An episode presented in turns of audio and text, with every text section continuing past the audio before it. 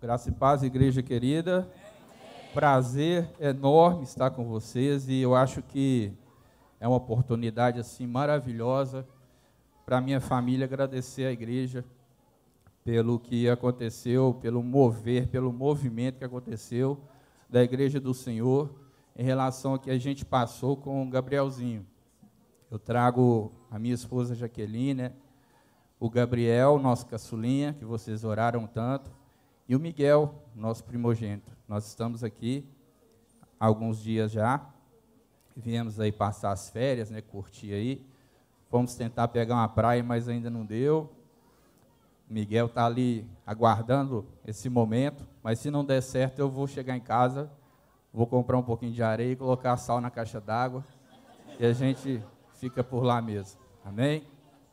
Queridos, é, é muito bom, como eu disse, chegar aqui no Rio de Janeiro, vir para o Laranjal, encontrar irmãos que a gente conhece há algum tempo já, porque, na verdade, a minha família, ela começou no Ministério Ave Chamar. Né? Quando a igreja começou ali, eu também comecei a minha família. Depois eu me casei, né? E aí logo veio, depois de três anos de casado, veio o Miguel. E depois, mais um tempo, a gente estava ali fechando as contas, né, Verônica? Depois de uns nove anos, veio o Gabriel. E estamos aí, juntamente com a igreja. Conheço alguns de vocês. Quem já me conhece aí, levanta a mão. É, tenho bastante aí que não me conhece, né? É gente nova aí, né? E quem conhece Caetanópolis? Quem já foi lá? Aí, ó, tem uma turma. Paz. Queridos, é muito bom rever o rosto de irmãos tão queridos, né, e que sempre foram bênção na nossa vida. E eu me lembro de muitos momentos em que essa igreja esteve somando com a minha família, mas esse momento do Gabriel tem que contar. Eu gosto muito de falar lá no grupo que acontece, mas eu vou falar para você que não tem oportunidade ou não teve oportunidade de, de acompanhar no grupo que a gente tem da igreja, né? Alessandro, você conseguiu aquelas fotos? Dá para colocar, coloca uma aí que eu vou te falar se é ou se não é. Tem duas. São duas fotos. É a outra.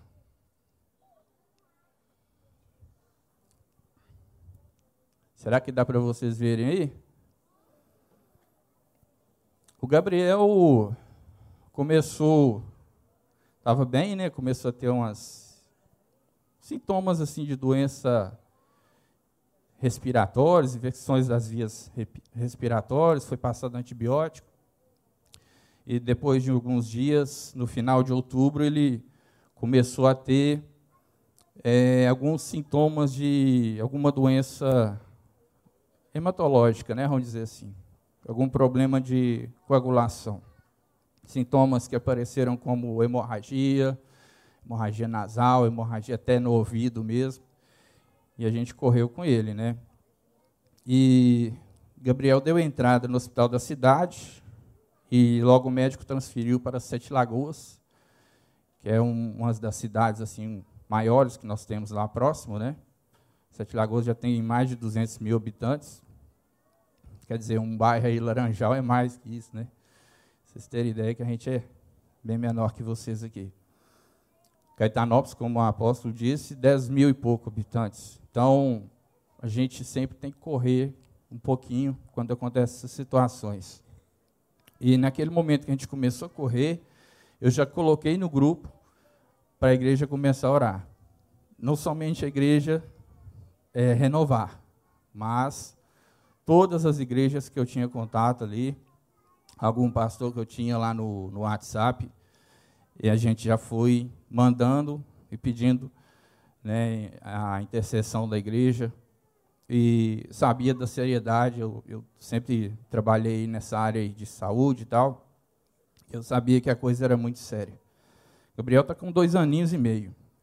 Esse esse Nicolas aqui, versão mineira aqui, ó. Lembra muito Nicolas, né? Meus queridos, então a gente foi, batalhar pela vida do nosso filho. Né? E corremos, a igreja orando, nós também. E um dos gigantes que apareceram na nossa frente foi esse que vocês estão vendo aí na tela. Você está dando para você ler a última linha aí. Diagnóstico principal, está dando para ver? Descrição? Dá não? Está assim, ó, leucemia linfocítica crônica. Né? Então, quando esse gigante bateu na nossa frente, é, vocês podem ver que é do Hospital das Clínicas, o papel, né? O hospital lá da UFMG. Um dos melhores, se não o melhor. Deus nos levou até aquele lugar, graças a Deus. E quando bateu esse gigante na nossa frente, a perna tremeu, a lágrima escorreu, e um momento oportuno essas crianças estarem aqui como dois jardins, um de cada lado aqui no altar do Senhor, porque são frutos. E um dos melhores frutos que nós temos na Igreja de Cristo, um dos melhores terrenos para é, jogar a semente, lançar a semente, que é a criança. E a gente está vendo a nossa criança ali em apuros. Mas a igreja orou, a igreja orou, e na Bíblia a gente aprende que dos tempos antigos, bíblicos, havia o sacerdote que queimava o incenso para simbolizar as orações subindo. E a oração ela sobe e vai se desviando dos obstáculos até chegar no trono de glória do Senhor. E eu creio que foi isso que aconteceu. A oração ela subiu e quando ela sobe, ela sempre desce como chuva, como bênção, porque abre-se uma janela no céu também, Deus traz a resposta. Deus sempre traz a resposta. Para muitos é não, para outros é sim, para outros é espera, mas nunca é talvez. Porque Deus não é um Deus de confusão, de dúvida. Então, para nós foi sim, né? E se fosse não, a gente tinha que aprender a soberania de Deus ali naquele momento. É muito difícil, né? É muito difícil aprender a aceitar ou não. Mas naquele momento a gente entendeu que Deus está cuidando de tudo. Nós temos o Miguel também, que nasceu com uma síndrome e a gente descobriu que era uma mutação que eu tinha que eu acabei passando para ele. Então, Miguel também é paciente do Hospital das Clínicas. Né? Pode passar outra aí, por favor? Eu não sei se vai dar para vocês verem também. É, é um relatório, um, um, resultado, né, de um laboratório de biologia molecular lá de São Paulo, quando eles estavam tentando fechar o diagnóstico do Miguel, porque o Miguel nasceu com o pâncreas dele produzindo muita insulina. Então ele tinha hipoglicemias e davam convulsões nele, né? E foi um momento muito difícil também que a igreja esteve conosco, né? Como como essa ocasião do Gabriel. E aí é, é impressionante o que Deus faz, né? Eu contei primeiro do, do caçulinha, mas o nosso primogênito nasceu com uma doença que era congênita, porque o erro genético estava no meu DNA. E eu acabei passando para ele, na verdade, eu nunca é, havia tido sintomas da, da, da, questão, né, da hipoglicemia, mas nele veio né, para fora isso. E aí esse papel mostra né, que está lá resultado da pesquisa molecular para hiperinsulinismo congênito. Então, quero dizer para você, eu venho de Minas, andei alguns quilômetros aí, né? Na verdade, eu voei, mas eu vou voltar de carro. Mas é uma distância legal, considerável. Mas hoje eu quero dizer para você, ainda que congênito, Deus pode. Amém? E aí é o seguinte: pode ser o que for. Deus pode. Se tiver no plano do Senhor, vai acontecer. Então não desista, ore. A oração é sempre a chave e é o acesso que a gente tem para o trono de glória do Senhor. É muito importante a gente orar em nome de Jesus, né, sabendo que é Ele que nos conecta ao Pai, e isso aconteceu na nossa vida. Então, que você possa, já de início, ser impactado com esses dois momentos que a gente viveu na nossa família, e estamos aí para a glória de Deus. Sou o pastor Daniel, já disseram, né? Mas vamos àquilo que Deus tem para nós, porque a gente a gente vai continuar aqui. Mas eu gostaria que você aplaudisse o nome de Jesus. Amém?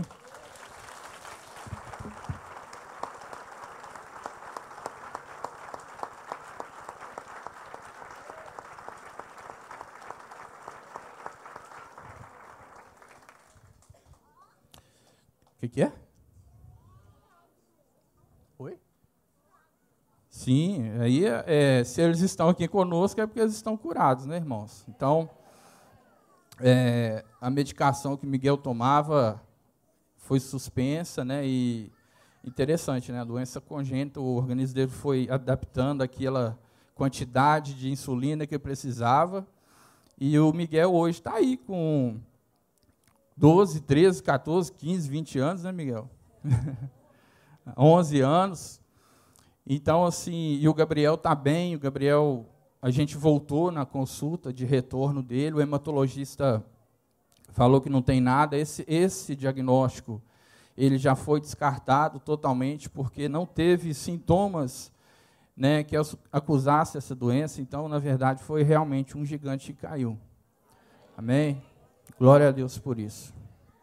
Queridos, a gente vem de Caetanópolis, alguns já foram lá, alguns já conhecem Caetanópolis. Lembra aqui dessa turma aqui, esses senhores aqui, né? Lá, falaram aí que o Delmo tinha cabelo, eu também não tinha barriga, então tá tudo certo. Né? Então, você fica sem cabelo, eu fico com a barriga, tá tudo bem. Mas, enfim, é uma história linda que a igreja Renovar em Laranjal tem com a igreja em Caetanópolis. E aí esse pessoal arranca daqui, vai lá para Caetanópolis. Não tem mar lá, né, gente? Minas, né? E aí ficam lá. Por que, que eles vão lá? Cláudio fala que eles vão porque Caetanópolis tem pessoas. Né? E é isso que é mais importante para eles. As pessoas de Caetanópolis aqueles que estão ali. E essa aliança foi feita há muito tempo, mas ela está cada dia mais linda. Se você não foi, convida você a ir. É, tem de piqui, se quiser. É. mas não tem muita coisa, né? É, tem pessoas. Né? Tem pessoas. E isso é muito rico, muito valioso. Então, se você um dia animar, os jovens forem em 2017, eu acho, né? 2017 fizeram um trabalho lindo lá com a gente. Espero que voltem. Então, o convite está feito. Em nome da igreja em Caetanópolis, vocês estão convidados. E a nossa cidade está com 60 e poucos anos, né? 65, bem nova. Mas ela começou, ela começou através da primeira indústria têxtil de Minas, e a segunda do Brasil. Quem assinou o alvará foi Dom Pedro II. Em 1872 ela foi fundada como fábrica. E é a famosa Cedra e Cachoeira, né? A indústria famosa aí. É, e a gente sempre teve muito orgulho dessa fábrica lá na nossa cidade, porque a gente pensava assim: eu vou nascer, vou crescer e vou trabalhar na fábrica de tecido. Então, para a gente era um orgulho, a gente ficava maravilhado de ver o pai da gente chegar com um broche da fábrica no, no seu guarda-pó, né, que a gente chamava. E aí tinha lá, Cedro e Cachoeira, tantos anos. Cada ano eles davam um brochezinho. E fim de ano a gente fazia a festa lá no clube da fábrica. E eram brinquedos muito bons. É, Dava-se tecidos para eu cantei muito aqui com vocês.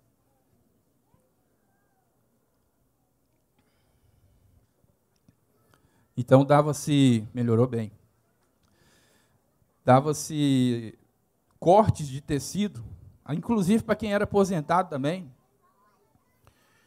E lá na revista Exame, em 2017, eles apontaram um pouquinho a grandeza dessa fábrica. Eu vou ler um pouquinho aqui para vocês, para não estender muito mas dizia assim na revista Exame. Com 145 anos completados em 2017, então, agora esse ano dá, vai dar 148 anos. A Mineira Companhia de Fiação e Tecido Sete Cachoeira é a empresa mais velha com ações negociadas na Bolsa de Valores de São Paulo. Criada pelos irmãos Bernardo Caetano e Antônio Cândido Mascarenhas, a sede teve seu alvará de funcionamento assinado por Dom Pedro II em 1872, constituindo a primeira sociedade anônima do Brasil.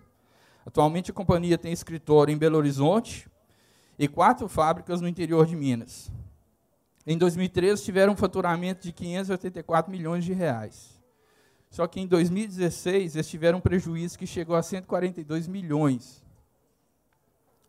E aí a gente tem várias histórias dessa fábrica, né? Por exemplo, o tecido que o Marcos Pontes, né, usou lá o astronauta para aquela missão que ele foi para a estação espacial, foi feito pela Cedo. Então, essa fábrica foi sempre um motivo de muito orgulho para a nossa cidade. Onde que eu quero chegar? Eu quero chegar ao seguinte. A nossa fábrica ela tem uma história linda na cidade. A gente se orgulha da nossa fábrica. Inclusive, Caetanópolis não tem indústrias como vocês têm aqui. Nosso comércio é fraco. Em nome de Jesus vai melhorar bastante, né? Para dar bastante emprego lá. Tem a indústria de ardósia, né? Que também é forte, mas em primeiro lugar vem a fábrica. E com o passar do tempo, foi acontecendo que a visão que os fundadores, esses três que eu citei, tiveram lá no início, que a visão deles é a que está na frase no, num prédio que eles têm lá em BH. O prédio tem oito andares. E assim que chegar na entrada do prédio, tem lá essa frase: visão, ser a melhor indústria têxtil do Brasil. Isso tem lá. Só que o tempo foi passando, e aí aqueles que tiveram essa visão inicial já não estavam mais. E aí os herdeiros foram tocando a fábrica e todo esse conjunto né, de fábrica e a gente percebeu o seguinte: a gente que mora lá, a gente sabe muito bem disso. Foi se perdendo essa visão de ser a melhor indústria têxtil do Brasil. E aí, como que isso foi acontecendo? Foi chegando outras mentes que não tinham a mesma visão dos fundadores. E aí começaram a perder o foco de ser a melhor empresa. Por exemplo, quando você chega em Caetanópolis, o apóstolo Wagner vai lembrar direitinho. Quando você chega em Caetanópolis, tem um desvio para entrar na cidade, você sai da BR-040, né, você está indo sentido Brasília. Passou BH, né, e mais 100 quilômetros à frente tem a entrada. Então você tem que ficar esperto, senão você perde até a entrada da cidade. Mas chegou na cidade, o primeiro bairro é Cedrolândia, que foi um dos nomes antigos da cidade, que era cedro, tinha muito pé de cedro, né? E aí, entrando na cidade, você vê algumas é, serrarias de pedra, ardósia. E mais um pouco à frente você vê uma fábrica desativada. Não sei se você lembra daquele retão, né? É a BM, Bernardo Mascarenhas, que é uma, era uma das fábricas que fazia a tinturaria do tecido. Era a fábrica responsável pela tinturaria. Hoje o tecido sai de Caetanópolis e é recebe a cor, a coloração, a pintura dele em Sete Lagoas. Mas em Caetanópolis isso acontecia. Do outro lado, de frente para a fábrica que está desativada, existe hoje o residencial Clara Nunes. Hoje esse residencial ele é particular, mas era patrimônio da fábrica.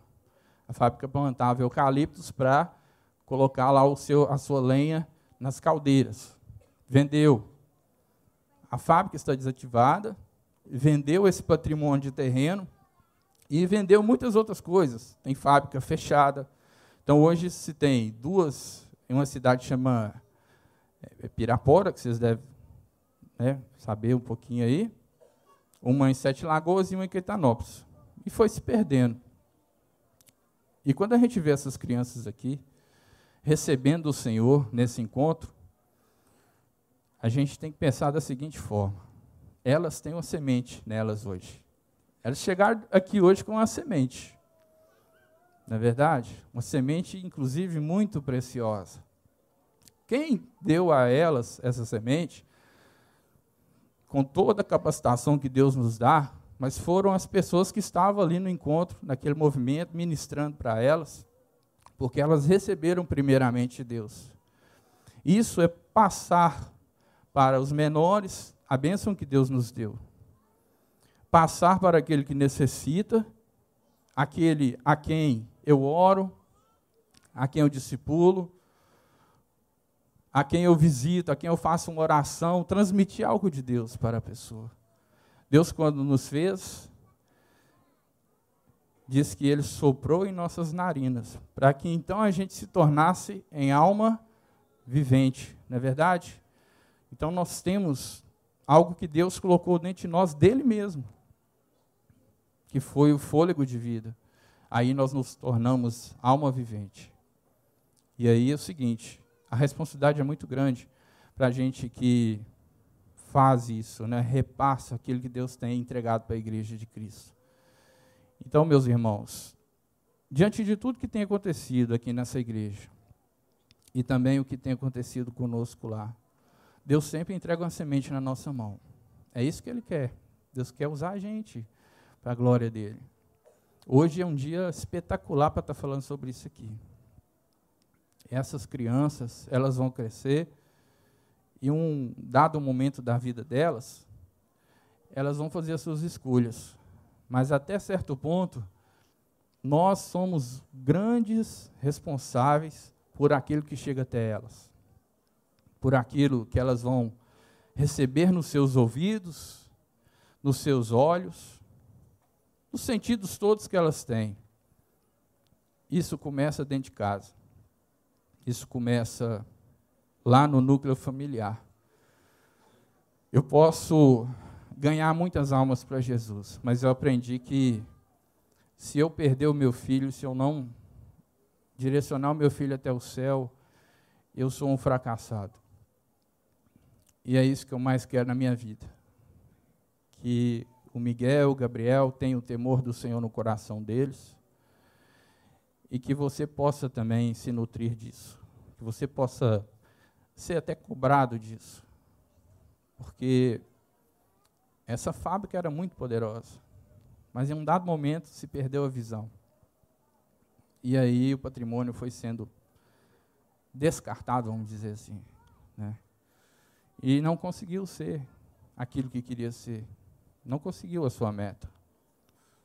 É, as decisões, como eu disse, chega um ponto que é deles, mas tem um momento que é nosso também. Tem um momento que a gente tem que puxar a responsabilidade para a gente. Eu tenho aprendido muito com meus filhos. Muito, muito, muito. Eles me ensinam a cada dia. E eu sei que eu preciso fazer muito bem feito esse trabalho. Enquanto eles estão comigo, enquanto eles me ouvem, enquanto as decisões são mais minhas do que deles, e a minha esposa ali também junto, eu sei que eu preciso caprichar nessa hora. Que você possa caprichar com seu filho, que você possa investir, que você possa levar o seu filho para, a luz de Jesus. Amém? Esse é o é o tesouro mais precioso que você pode dar ao seu filho. Esquece qualquer outra coisa. Qualquer outra coisa. O saber do Senhor, o temor do Senhor, é a maior de todas as sabedorias. Amém, queridos? A gente aprende que Bartimeu é filho de Timeu, né? Mas tem outra expressão que é Ben, né? Que significa filho também. Porque o hebraico é bem, o aramaico é bar. E aí, é, essa expressão hebraica, ben, ela não é só três palavras, ela significa a vida da casa. Interessante, né? E realmente os filhos enchem de vida a nossa casa. É, quando eu e Jaqueline não tínhamos filhos, a gente se lembra sempre disso, né? Tinha mais silêncio, as coisas ficavam mais no lugar. E agora vocês já sabem como que é, né? A parede fica com os desenhos de arte abstrata, né? Fica bacana, fica, ó. E lá, lá teve um caso que a menina pegou. É, eu não sei se ela viu no Facebook, eu vi isso no Facebook, mas a menina fez na vida real. Ela pegou a chave de fenda e foi lá no carro. Né? Então, assim, são preciosos. E são, por isso que fazem isso, são ingênuos. E é função nossa cercá-los de todo amor, de toda proteção.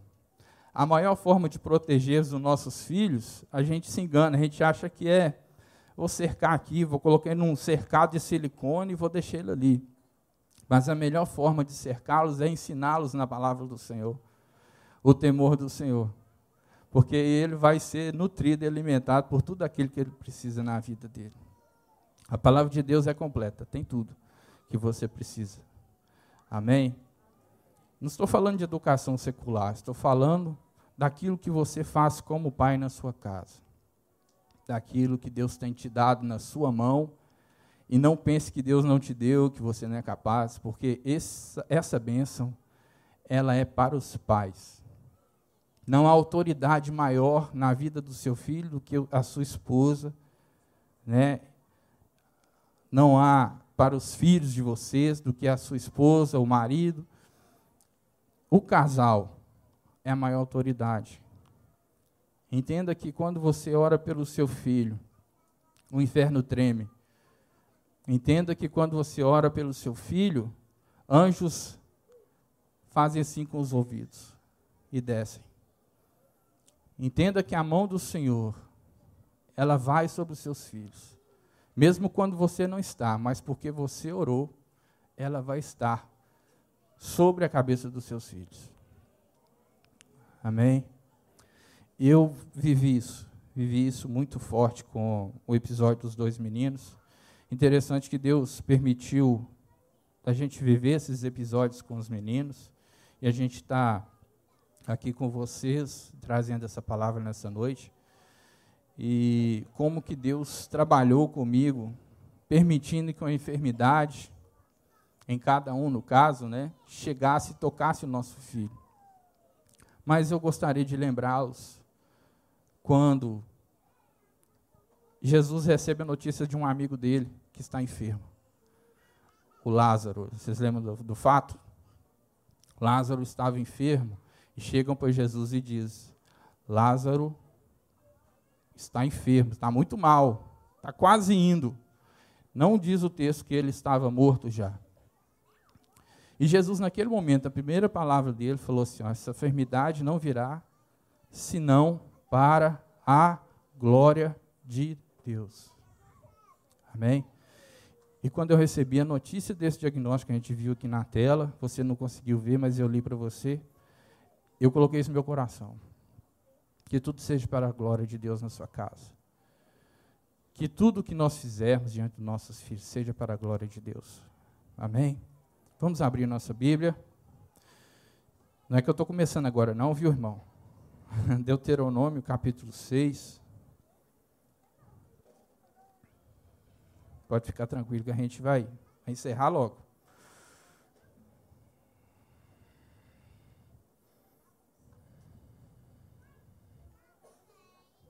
Quinto livro aí.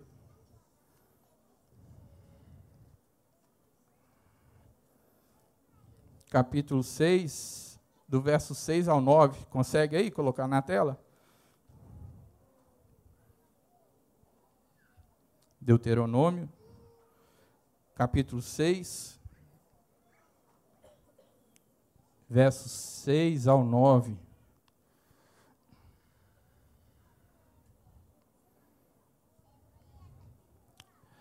Isso aí, está na tela aí, viu, irmão?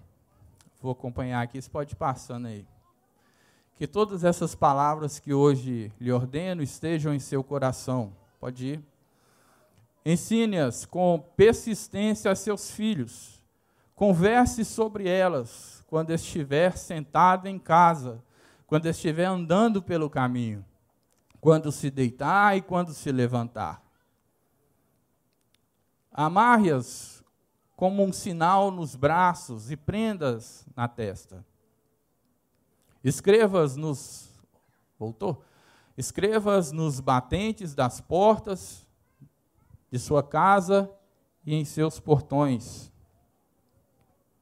Amém? Veja bem.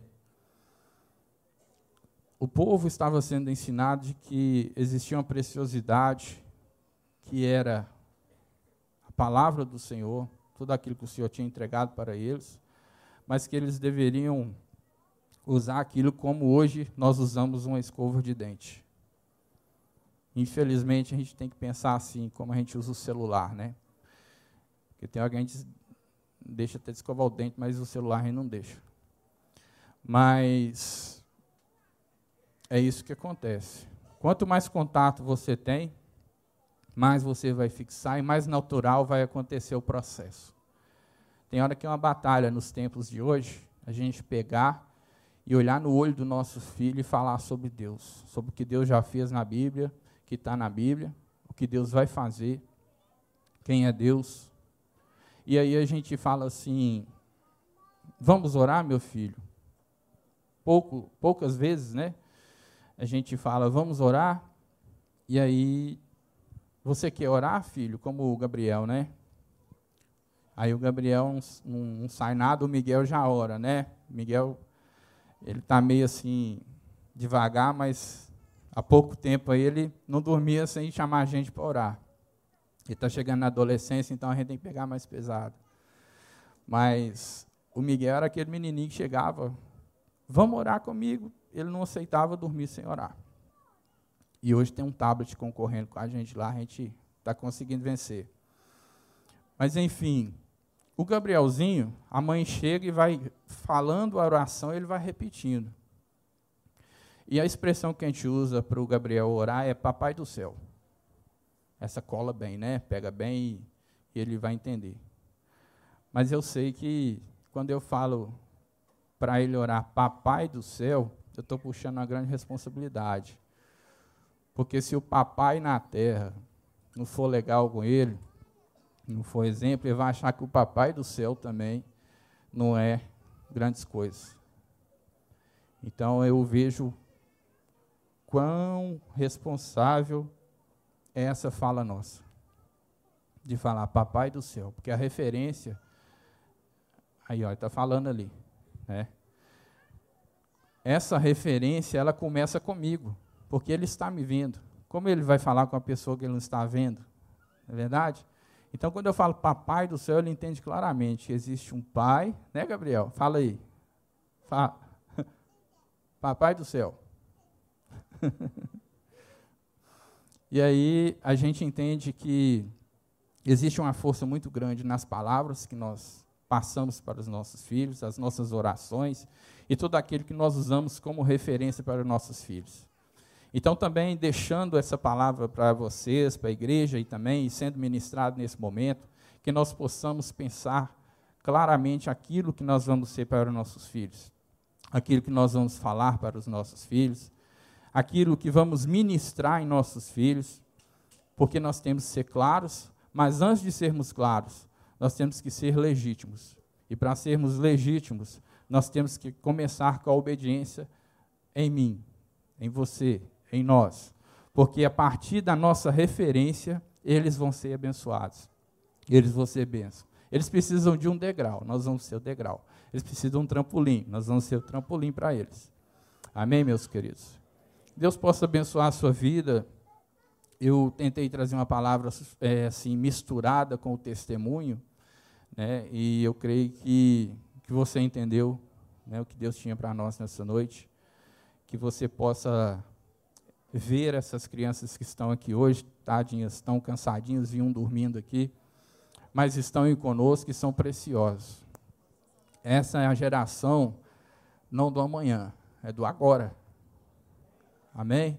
Essa é a geração do agora. Você vai ter que semear agora e não pode perder tempo. Glória a Deus por isso. Amém? Fique de pé, eu gostaria de orar com você, por você. E Vou passar a palavra para o apóstolo Wagner aqui. Né?